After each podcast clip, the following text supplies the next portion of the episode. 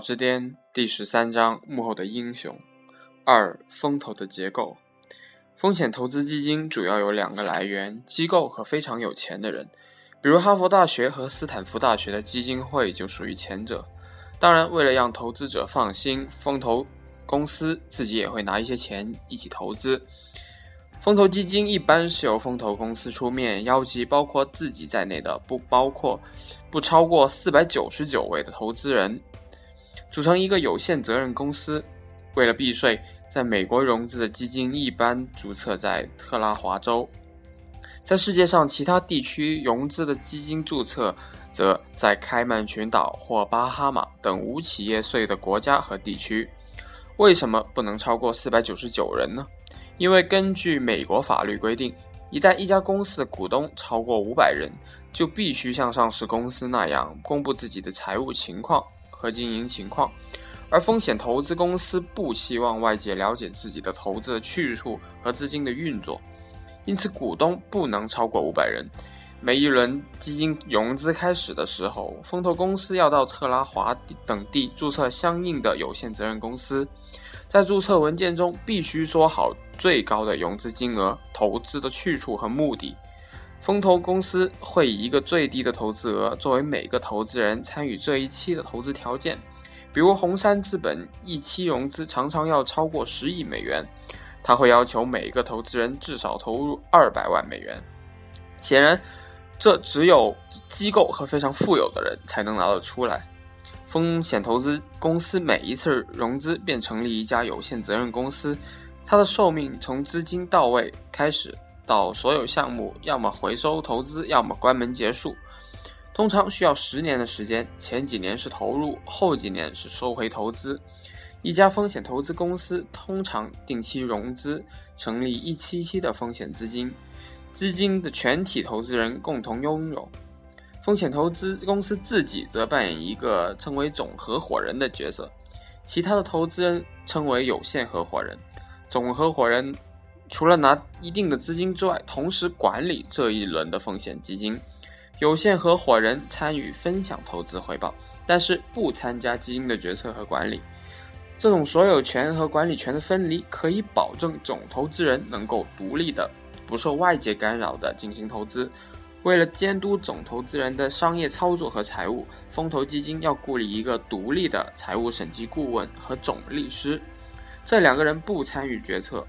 风险投资比炒股风险更高，一旦出错，基本上是血本无归。为了减少和避免错误的决策，同时替有限合伙人监督总投资人的投资和资本运作，一家风险投资需要有一个董事会和顾问委员会。这些董事和顾问们要么是商业界和科技界的精英，要么是其他风险投资公司的投资人，他们会参与每次投资的决策，但是决定。由总投资人来做，风险投资基金的总合伙人的法人代表和基金经理们一般都是非常懂技术的人，很多人都是技术精英出身，很多人还自己成功创办过科技公司，比如称为世界风投之王的约翰多尔，原来是英特尔公司的工程师。中国最大最好的两家风投公司北极光和赛博乐的创始人以前也是非常成功的企业家。比如创办北极光的创投的邓峰和科研博士，原来是世界上最大的网防火墙公司 NetScreen 的创始人，同时是网络安全的专家。赛博乐的创始人朱敏博士是世界上最大的电话会议技术和服务公司 WebEx 的创始人。为了确保对先进技术的了解，风险投资公司会招来很多技术精英，同时还会请外面的。技术顾问，比如斯坦福大学的教授，一起来评估每一项投资。风险投资基金一旦进入被投的公司之后，就变成了该公司的股份。如果该公司关门了，相对于公司的创始人和一般员工，风险基金可以优先的把公司财产变卖的钱拿回去。但是这时候能拿回的钱通常比零多不了多少。如果投资公司上市或者被收购，那么合伙人。直接以现金的方式回收投资，或者获得可流通的股票，这两种方式各有利弊。都有可能被采纳。前者一般针对较小的基金或较较少的投资，总合伙人会在被投资的公司上市后被收购后的某一时间，将该基金所拥有的全部股票卖掉，将收入和。将收入分给各个合伙人，这样的基金管理的成本较低。但是如果基金占的股份较大，比如风险投资在很多半导体公司中常常占到股份的一半以上，这种做法就行不通了。因为上市后通通卖掉其有拥有的股票，该公司的股价会一落千丈。这时，风险投资的总合伙人必须将股票直接付给每一个合伙人。由每个合伙人自己定夺如何出售股票，这么一来就避免了股票同时被抛售的可能性。虽然这么做基金管理的成本增加了不少，但是大的风投公司必须这么做。比如 KPCB 和红杉资本在 Google 上市一百八十天后，各自拥有几十亿美元 Google 的股票。如果这些股票一下子涌到市场上，就会造成 Google 的股票的大跌。于是，两家风投将股票分给了有限合伙人，由他们自行处理。事实上，大部分合伙人并没有抛售，结果 Google 的股票在一百八十天后不降反涨。为了降低风险，一轮风投基金必须投十几家到几十家公司。当然，为了投十家公司，基金经理可能需要考察几百家公司。这笔运作的费用不是个小数目，必须由有限合伙人来出，一般占整个基金的百分之二。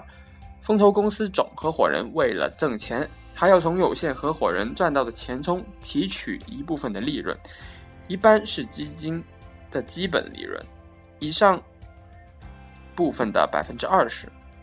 比如某个风险基金平均每年赚了百分之二十的利润，总合伙人将拿到了。百分之二点四，外加百分之二的管理费，共百分之四点四。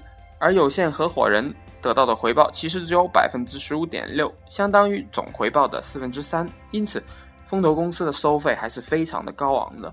管理风投基金的风投公司本身也是个 LLC，其最高管理者就是风投公司的合伙人了。风投公司本身不会有什么 CEO、总裁之类的头衔。风投公司的合伙人不仅在风投公司内部地位崇高，而且在科技界呼风唤雨。比如 KPCB 的合伙人约翰多尔就是 Google、太阳、亚马逊等多家上市公司和更多未上市公司的董事。在风投刚刚进入中国时，发生过这样一些趣事儿：在一次风险投资研讨会上，来了很多 CEO、总裁等贵宾。李小姐一看这些人是的职务，并把他请到了前排入座。后来来了一个客人，李小姐一看是什么合伙人，便安排到了后面一个不起眼的角落里就坐。这位合伙人没说什么，就在后面坐下了。结果那些 CEO 和总裁们看他坐到了最后，都不敢往前面坐了，因为这些 CEO 和总裁们所在的公司都是他投资的，而他们的职位也是他任命的。由此可见，风投合伙人在业界的影响。大的风险投资公司每一轮融资的资金都很多，比如红杉资本一轮的基金动辄几十亿美元。如果每家公司只投资一两百万美元，一来没这么多公司可以投资，二来即使有，总合伙人要在几年里审查几千几万家公司，也是明显不现实的。因此，他们每一笔投资都不能太小。而另一方面，新成立的公司本身很小，尤其是在初期，他们只需融资几十万甚至几万美元就可以了。大风险投资公司就不会参与。对于这些公司的投资，就由一类特殊的风险投资商——天使投资人来完成。天使投资本来是早期风险投资，天使投资人简称天使，常常是这样一些有钱人，他们很多人以前成功创办了公司，对技术很敏锐。又不愿意再辛辛苦苦创业了，希望出钱让别人干。在硅谷这样的人很多，他们的想法就是不愿意当总，只肯当董。一些天使投资人独立的寻找项目进行投资，但是更多的情况是几个人凑到一起，组成一个小的有限责任公司 （LLC） 或者有限伙伴关系，通常称作天使投资社，来共同投资。天使投资社的经营管理方法千差万别。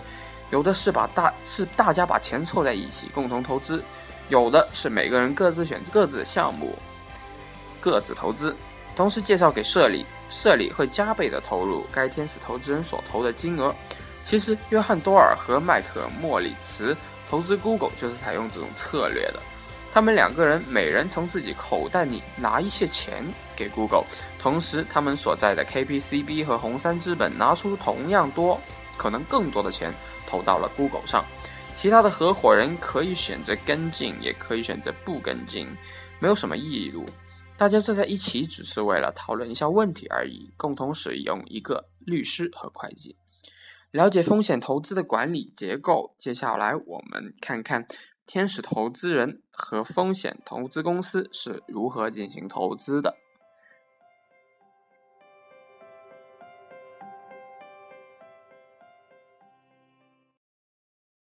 本期节目播放完毕，支持本电台，请在荔枝 FM 订阅收听。